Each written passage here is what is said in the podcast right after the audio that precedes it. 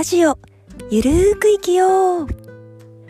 こんにちは YouTube チャンネル SS 漫画ダイアリー新本新先生のアシスタントの斉藤です。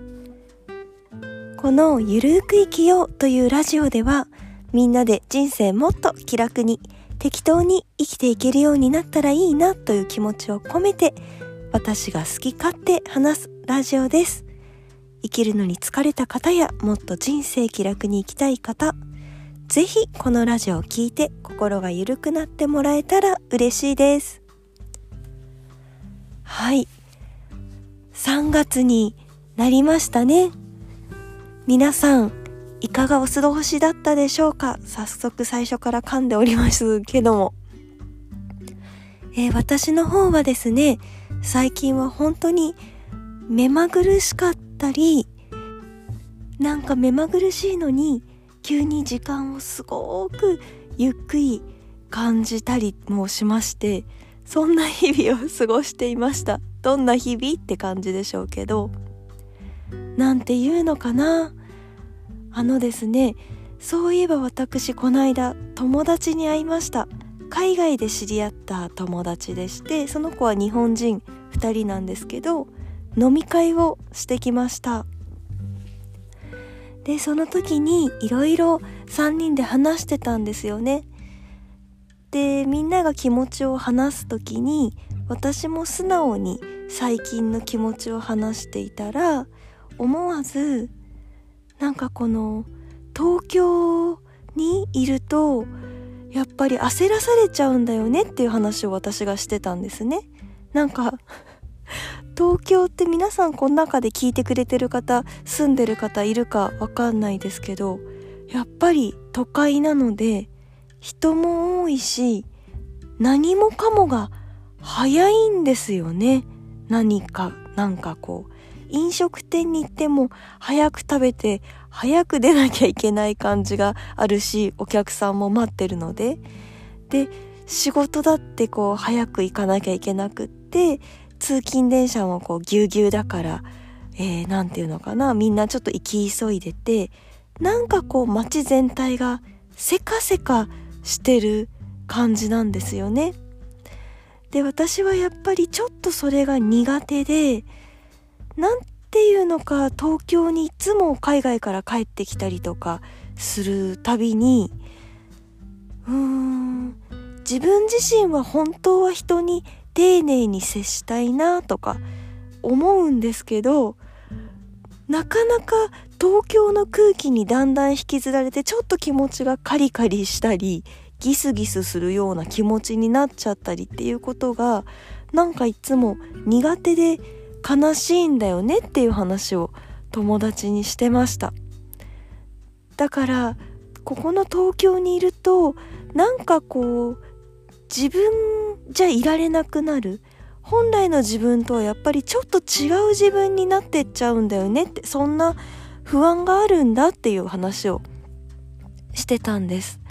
でそれを聞いた友達は静岡県出身の女の子なんですけど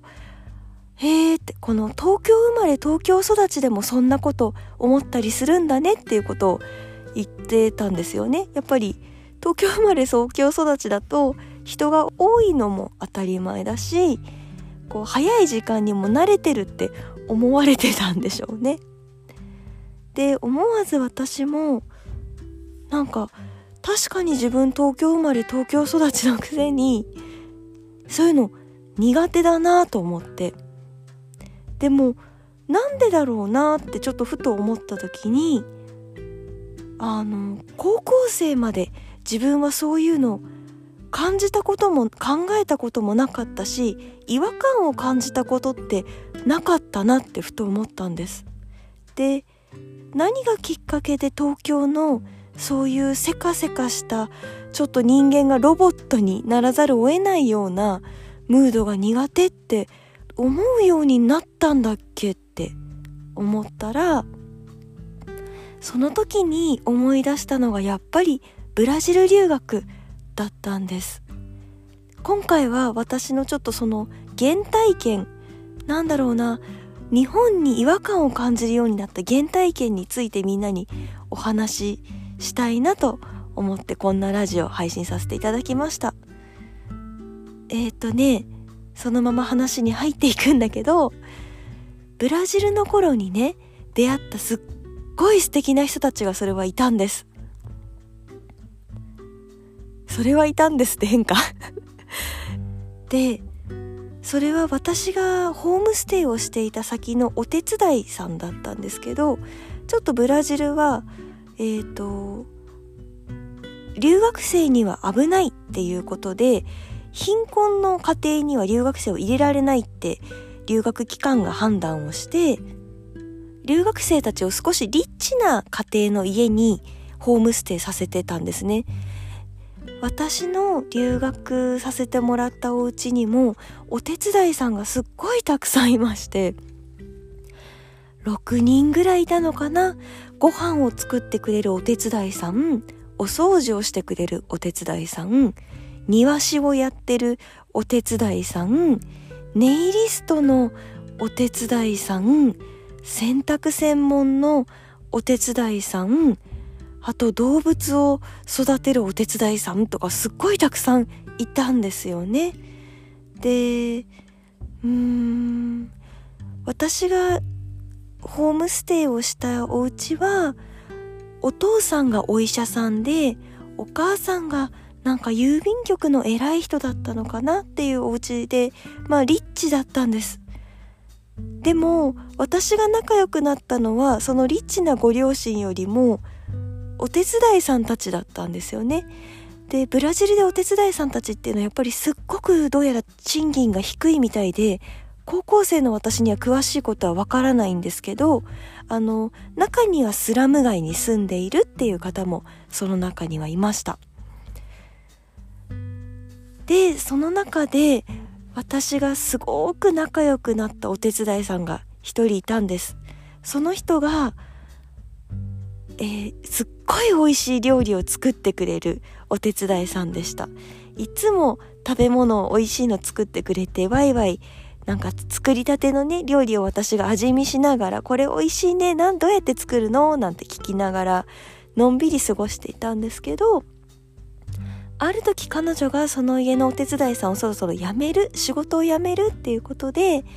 一度私にもあの、うちに遊びに来ないかって誘ってくれたんですね。せっかくだから、うちの家に遊びにおいでって言ってくれたので、両親に、ホームステイ先の両親に行ってもいい？って聞いたらいいよって言われたので、行ってきました。2、3泊したのかなそのお手伝いさんのお家に。そこでですね、私は本当に衝撃的な体験をします。あの、分かりやすい衝撃的な体験じゃないんですけど、まず彼女のお家に行くためにはバスに6時間ぐらい乗ったんですかね。ブラジルの中でも自分が住んでいるミナジェライスという都市の中でも本当に素朴な田舎で、もう、なんだろうな、山々がずっと続く中にポツンとあるような街だったんですね。もう村っていうのかな。みんなイメージしてほしいんですけど、私その村に着いて入っていって、もう本当にね、あの、ちょっとこう、砂の砂利道がブワーッと広がっていて、周りには、木はね、少し日差しが強いので、ちょっと砂漠っぽい、こう、少ないですよね。木がちょこちょこっと生えているんですけど、少し少なくって、もう、全部がこう、黄土色？砂の色？土の色っていうのかな？一面。で周りにポツポツっと木が生えててたくさんの鳥とかが飛んでいてで本当に小さい町なので商店が12個あってアイスクリーム屋さんが1個あってきっとお医者さんが1個あって他には何かあるのかな？っていうぐらい小さい町だったんです。で彼女のお家に着いたので彼女と合流してお家に入れてもらったらすっごい素朴だけど綺麗に整えられた一軒家。で彼女は旦那さんと過ごしていてお子さんはいなかったんですけどあの頃彼らはきっと30代後半だったのかな？40代前半だったのかな？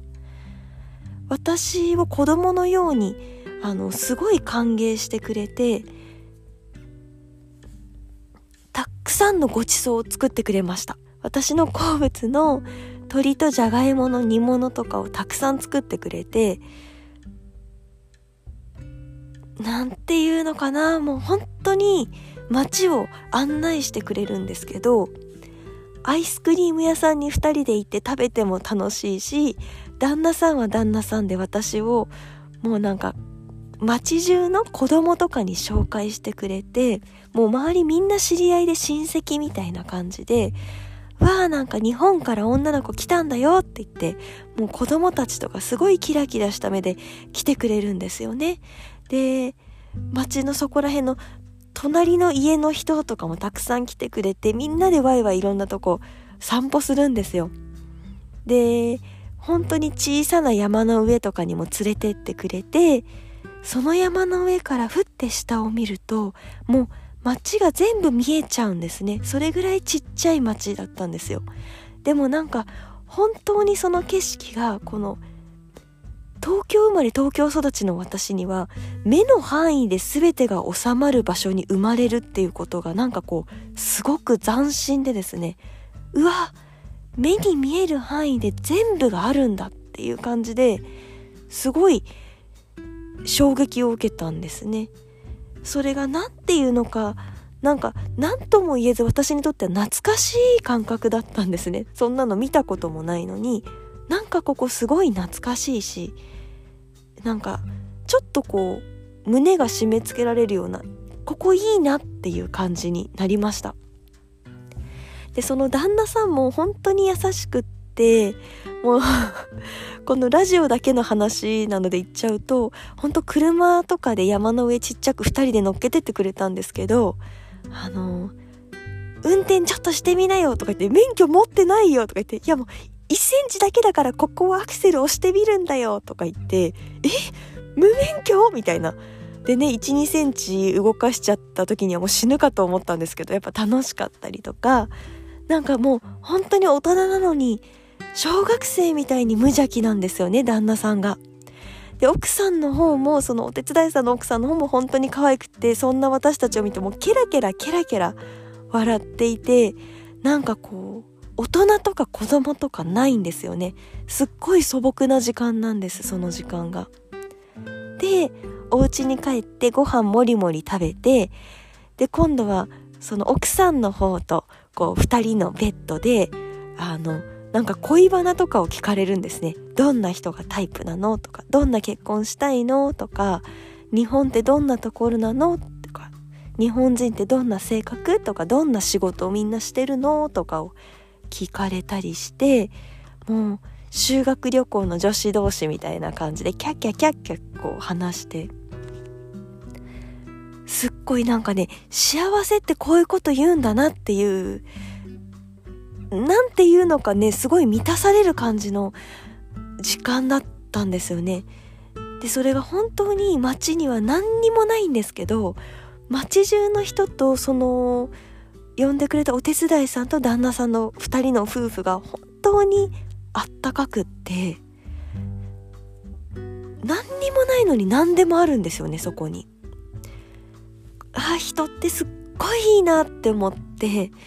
でそんな感じで2泊ただただひたすらのんびりしてゆっくり喋ってたまに子供たちが私を見に来て一緒にね池に行ってみたりサイクリングをしてみたりなんかのんびりしてました。でお別れの時が来るんですね。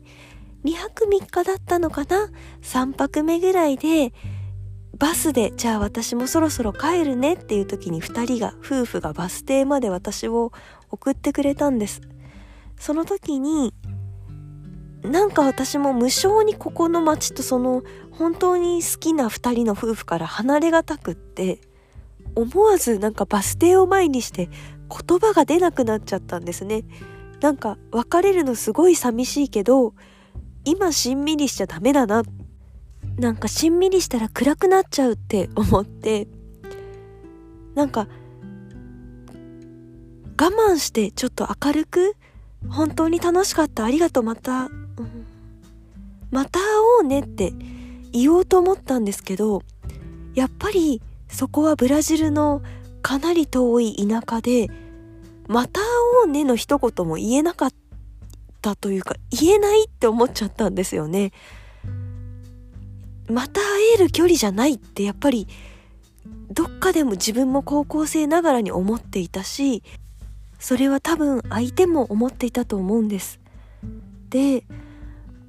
思わず「またね」とは言えず「楽しかった」っていうことしか言えなかった時に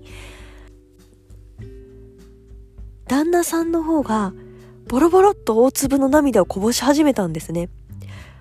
で寂しいと。すごく寂しいと。うちの子供になったらいいのにって言ってボロボロっと泣き出した時に私は一瞬なんかすごく嬉しいけどすっごく怖くなってしまったんですね。その怖さっていうのが不思議なもので何ていうのかそれはあのー、彼らがあまりにも純粋に私を愛してくれているっていうのがすごい伝わってきてだけど私は人生でそんなに純粋に愛情っていうものをぶつけられたっていう感覚が正直なかったんですねその時まで。あの家族は確かに自分を愛してくれていたんですけどもこんなにも他人なのにまっすぐに愛情をガンとぶつけられることって人生でなくってですね。何て言うのか日本だと何かをしてもらったら返さなければいけない。例えば優しくしてもらったらこっちも優しくし返さなきゃいけないとか。うーんね。してもらったら返すっていうのがなんとなく当たり前の文化で対等価交換っていうのかな対価なのかな。やっぱり資本主義なんでしょうね。自然と自分が子供から育つ中で何かをしてもらっ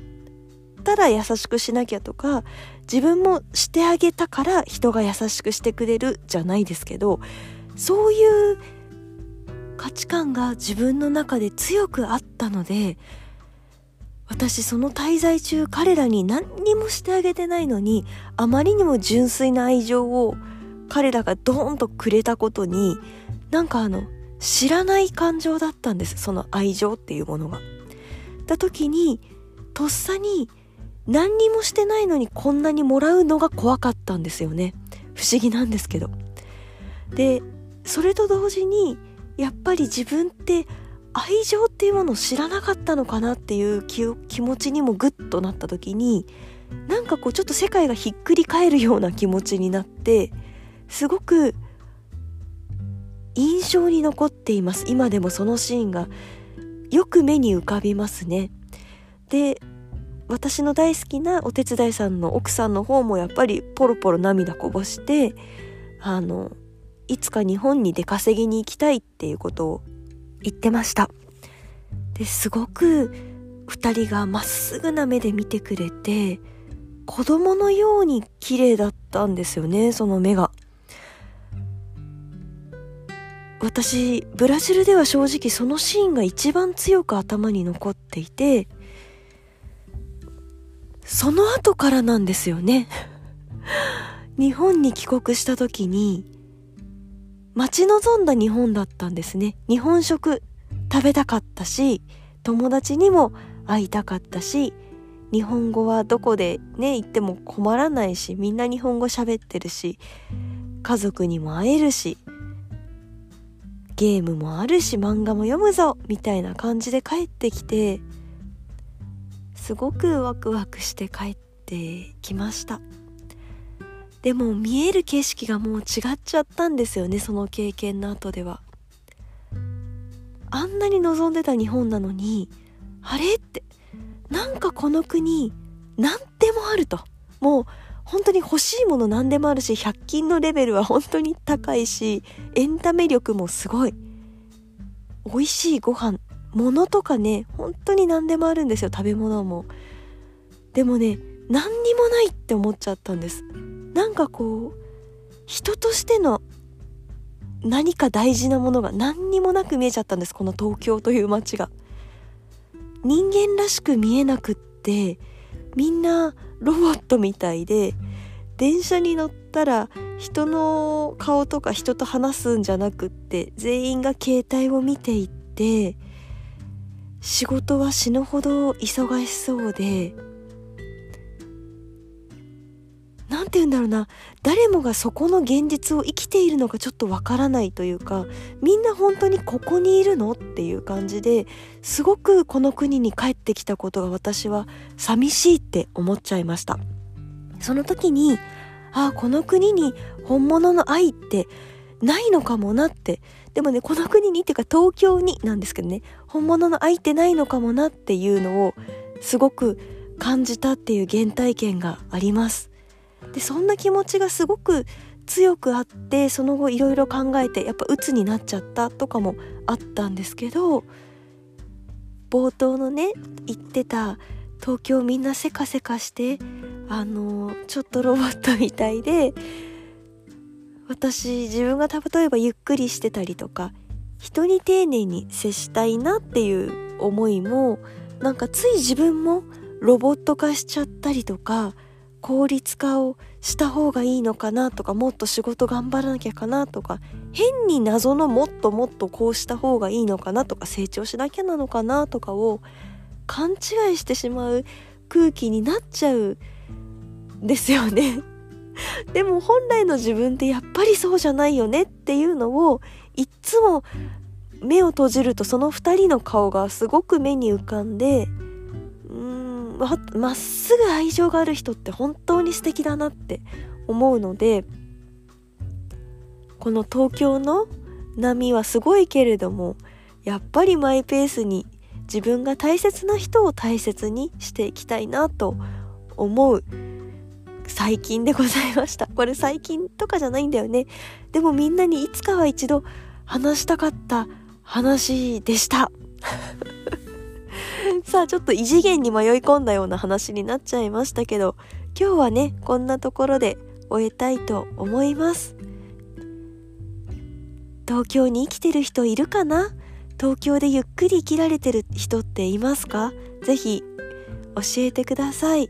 私も日々日々ゆっくり生きている時とこうついつい人につられてせかせかしてみるもののやっぱり自分の本来の性格と違うからせかせかしちゃうとすぐ疲れちゃったりとかねあのプチイラッとしちゃったりとか します。